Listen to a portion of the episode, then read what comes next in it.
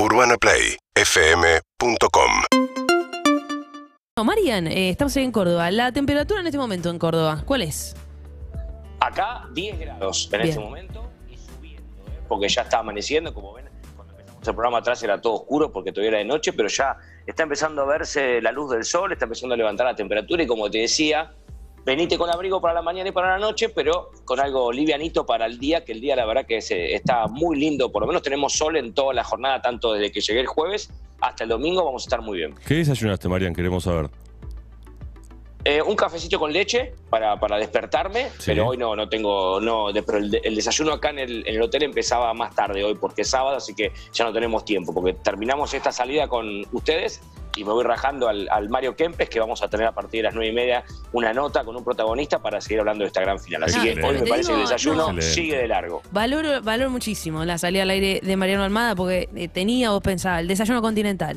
Claro. Un hotel, un gran hotel en el que se ve que está, lo tenía disponible y dijo, tengo que salir al aire. En este momento. Tengo por- que salir al aire con esto. A ver, yo me lo imagino a Marian. Está, está hablando con nosotros y en este momento al lado, viste, a menos de 10 Están metros, pasando medialunas. desayuno continental, medialunas, huevos revueltos, jugo, fruta, No, lo que vos quieras. estoy, mira, estoy a unos 20 metros más o menos de donde se Sí. desayuna y el olor llega hasta acá. Oh. Yo estoy en el lobby, yo estoy en el lobby del hotel y por ese pasillo que ven ahí atrás, Sí. por ahí se va a des- a desayunar a- allá al hall que está del otro lado. Bueno, el olorcito llega hasta acá, No. pero bueno, Bueno, vamos no, a hoy, intentar. hoy seguimos de largo. Igual no hay problema porque la verdad que anoche cené muy bien, así Ah, que hoy sí. no tengo problema para, Bien, para vale. un desayuno. Vamos a intentar igual liberarte temprano a ver si podés meter algo de desayuno. ¿Cómo fue no, Sudamericana pero no y pasa nada, Libertadores? despreocúpense, despreocúpense que no pasa nada. Bueno, estamos ya en la antesala de la última semana que va a empezar el martes de la competencia, ¿no? De ambos, tanto Libertadores como Sudamericana, en la zona de grupo, donde ya van a quedar clasificados los equipos que van a acceder. Los dos primeros de la Libertadores a octavo de final, el primero la Sudamericana y el tercero de la. Libertadores a octavo de final de la Sudamericana.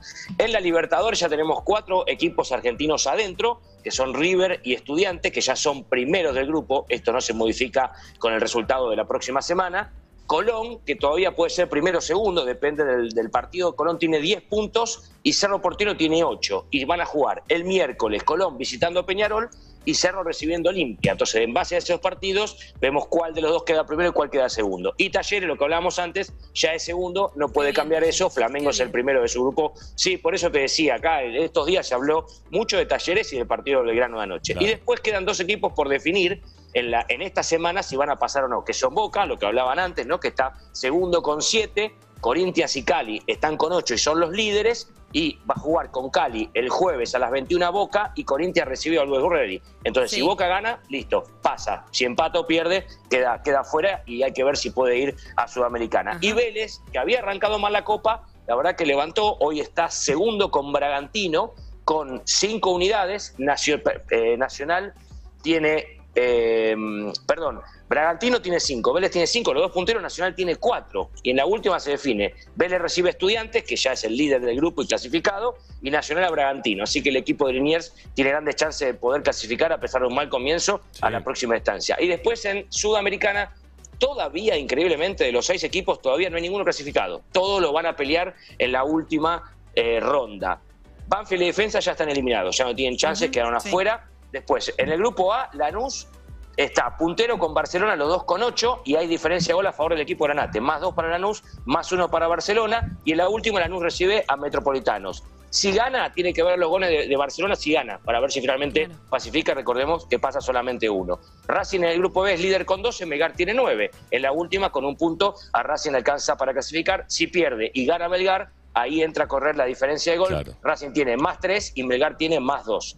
Independiente tiene 12, está segundo y recibe al líder Ceará que tiene 15. O sea, tiene que ganar a Ceará para alcanzar la línea de primero y ahí entra a correr la diferencia de gol. Tiene que hacer dos goles Dos como goles. mínima de diferencia independiente para clasificar. Y por último, Unión se la juega en su visita a Colombia. ¿Por qué? Porque Junior está puntero con 10, Unión con 9, Fluminense con 8. Y en la última, Oriente Petrolero Fluminense y Junior Unión. O sea, Unión si gana en Colombia pasa de ronda. Así que ojalá que tengamos suerte y los cuatro equipos argentinos y sudamericanos puedan acceder a la próxima instancia. Lo dicho, Banfield y Defensa ya están eliminados. Ojalá, ojalá sea bueno para los argentinos esta última fecha. Defi- se definen los clasificados de la Copa de mm, Sudamericana y Libertadores y además el sorteo se viene de octavos de final, el del Claro. cuadro, que va a estar bueno también, será el 27, así que falta poco. Sí, ya el próximo viernes, Sofi, ya el próximo viernes. O sea, el jueves terminan todos los grupos, es la última fecha de la primera ronda, y ya el viernes al mediodía sabemos Ya los el cruces. De octavo de final. Claro. Ahí para que la gente sepa la polémica que hubo ayer por la convocatoria de Scaloni a los jugadores de River Sí. y por qué Gallardo se quejó.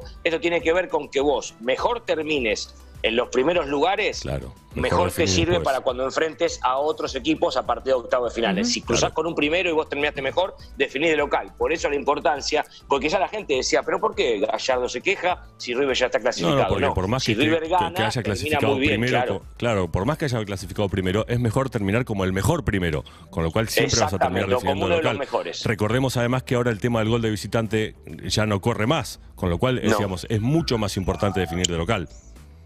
Claro, por eso la, la necesidad que tiene River y por eso la queja Gallardo de querer jugar con lo mejor. Esto después finalmente se acordó y Armani y Julián Álvarez, después del partido del miércoles de River, se van a sumar a la selección para la finalísima del primero de junio. Marian, te dejamos que vayas a agarrar una media luna y te la lleves para el Kempe, sabemos que es un día largo.